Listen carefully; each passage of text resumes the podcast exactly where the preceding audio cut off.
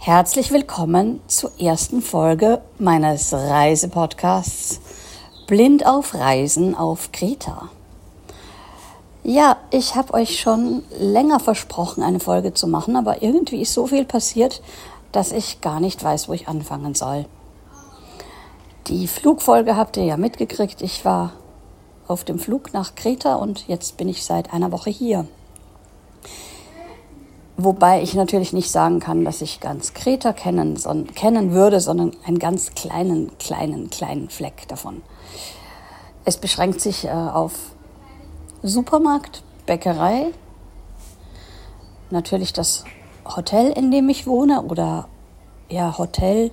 Es ist ein kleines Airbnb-Apartment äh, mit Küche und Bad. Das ist super. Ich kann kochen wenn ich das möchte. Bis jetzt bin ich allerdings echt noch nicht dazugekommen, weil ich ständig am Strand war und abends dann so müde war, dass ich nicht mehr kochen wollte. Und am Strand gibt es so tolle Tavernen, dass man dann eher in die Versuchung verfällt, sich verwöhnen zu lassen.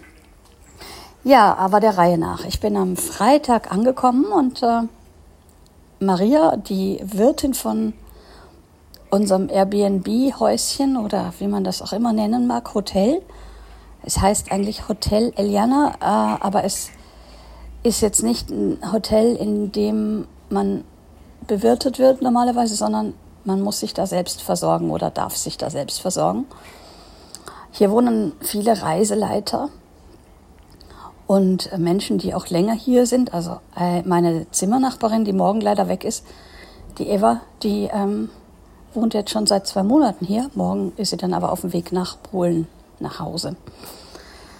Leider, weil mit ihr hatte ich ein paar sehr schöne Strandtage und äh, sie mag meine Blindenführerin Annie sehr gerne und hatte selber einen Golden Retriever, 16 Jahre lang.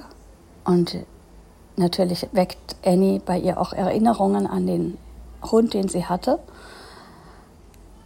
Schöne Erinnerung, wahrscheinlich auch traurig. Ist man dann ja auch, wenn man so an seinen ehemaligen Hund denkt, kenne ich ja selber.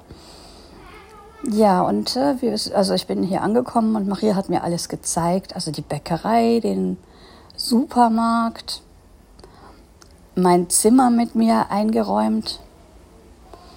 Ja, all das für mich gemacht, fand ich schon super toll. Also diese Frau ist wirklich der Hammer, was die alles macht äh, und wie sie sich damit beschäftigt, dass ich mich als Blinde hier wohlfühlen kann und wie ich mich hier wohlfühlen kann. Also das ist wirklich ich kenne kaum Leute, die das so machen. Und vor allem dann, wenn sie mich erst seit ein paar Minuten kennen. Das ging vom Anfang an schon so los, dass sie das einfach gemacht hat. Und ja, sie ist mir eine sehr wertvolle Unterstützung. Also sie hat Familie mit drei Kindern und einem Mann und äh, die sind jetzt äh, alle in einem anderen Dorf und zwar Richtung Berg. Also es gibt auch einen Berg auf Kreta. Da wohnen die und haben aber hier eben auch äh, weil sie ja auch hier arbeitet und sich um die Gäste kümmert, eine Wohnung. Und die Wohnung ist sehr schön und hat einen großen Garten. Und diesen Garten hat Annie gleich am Samstag dann entdeckt. Wir haben uns da hingesetzt und zusammen Kaffee getrunken und Annie hat gleich begonnen, den Garten zu lieben. Und jetzt, es ist nämlich so, dass es hier keine guten Plätze zum Gassi gehen, Gassi gehen gibt um in der Ecke, wo ich bin. Und jetzt hat mir die Maria gestern ihren Schlüssel gegeben, damit Annie in den Garten kann. Das finde ich so toll.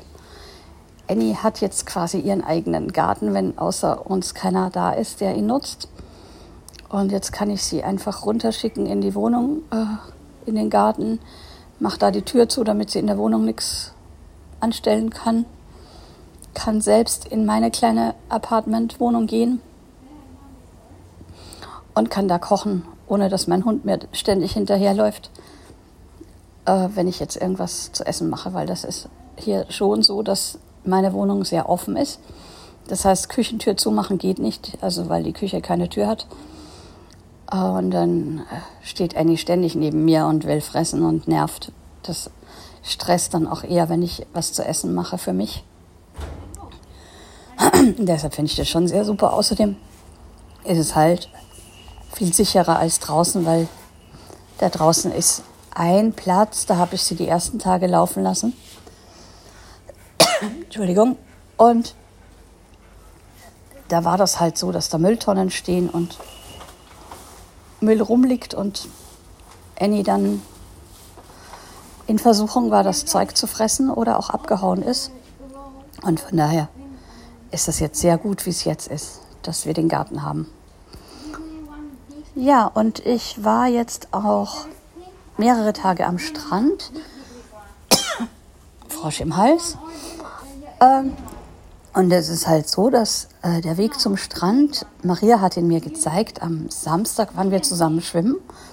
Und da war schon klar, es wird schwierig, weil es gibt nämlich auf Kreta, genau wie in Athen, äh, nur ganz schmale Bürgersteige und die werden meistens zugeparkt von Autos. Das ist wirklich schwierig hier. Also ich muss dann immer auf der Straße laufen und gucken, wo, ob links oder rechts am besten, damit uns da niemand umfährt. Annie macht den Weg aber super. Sie geht super zum Strand. Am Anfang habe ich mir jetzt auch helfen lassen von Leuten, um den Anfangsweg nicht, also die Anfangseinbiegung oder Biegung nicht zu verpassen.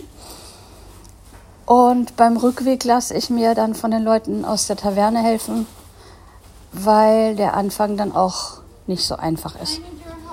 Aber wenn ich dann irgendwie all das gefunden habe, dann, dann geht das alles. Ich weiß nicht, meine Nachbarin scheint Hilfe zu brauchen, von wem auch immer. Ich glaube, die hat da irgendeinen Stress.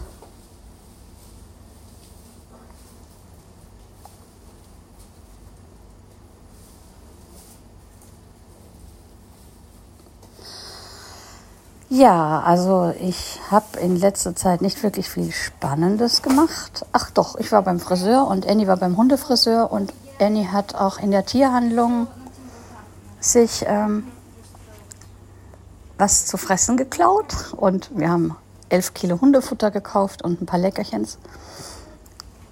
Und all das haben wir auch gemacht. Also wir sehen jetzt wieder zivilisiert aus beide. Annie hat jetzt keine Kletten mehr im Fell und ich habe äh, wieder eine Frisur. Das haben wir am Montag gemacht, gleichzeitig. Denn als ich beim Hundefriseur, nee, als ich beim Friseur war, hat die, der Mann von der Tierhandlung und Hundefriseurin die Annie abgeholt und dann auch gleich nach einer Stunde wiedergebracht. Äh, das war auch super. Also die sind hier sehr, sehr serviceorientiert auf Kreta. Auch wenn ich hier in den Supermarkt gehe und äh, Sachen einkaufe, ist das nie ein Problem dann hilft mir jemand und dann wird auch verstanden, was ich haben will. Das fasziniert mich schon sehr hier, weil das ist auf Samosraki ein bisschen schwieriger, weil viele gar nicht so gut Englisch können und dann wird es schwierig einzukaufen. Ähm, Habe ich auch geschafft, aber war immer so ein Akt irgendwie. Äh, deshalb habe ich das dann lieber immer mit anderen Leuten gemacht, die äh, als Touristen auf der Insel waren oder meine Freundin hat mir was gebracht. Wird dann nächstes Jahr wieder so sein, weil das viel zu anstrengend ist, auch vom Weg her. Das dauert, bis man am Supermarkt ist. Da muss man mit dem Bus fahren und, und dann mit dem Bus wieder zurück. Und ich bin äh, seit Corona mit keinem Bus gefahren. Ich traue mich nicht. Also das ist irgendwie was, ich weiß nicht warum, aber ich habe da echt so eine Hemmschwelle, was das Busfahren betrifft. Mal gucken, ob ich das hier auf Kreta irgendwie schaffe die nächsten Monate. Im Moment habe ich aber so eher das Gefühl, dass ich den Strandurlaub genieße. Und das werde ich tun, solange das geht, weil irgendwann wird es ja auch hier vielleicht ein bisschen kühler. Und dann kann man nicht mehr ins Meer gehen und dann kann, dann kann ich immer noch mir andere Sachen anschauen auf der Insel. Es gibt hier sehr nette Menschen, die einem die Insel zeigen können. Und weil ich ja auch vorhabe, bis Ende Oktober oder Ende November sogar zu bleiben, je nachdem wie das Wetter ist, habe ich noch viel Zeit, um mir die Sachen anzuschauen. Insofern gehe ich jetzt gleich wieder an, den Strand und schwimme eine Runde für euch. Das war's für diese Folge. Auf Wiederhören sagt Andrea Eberl.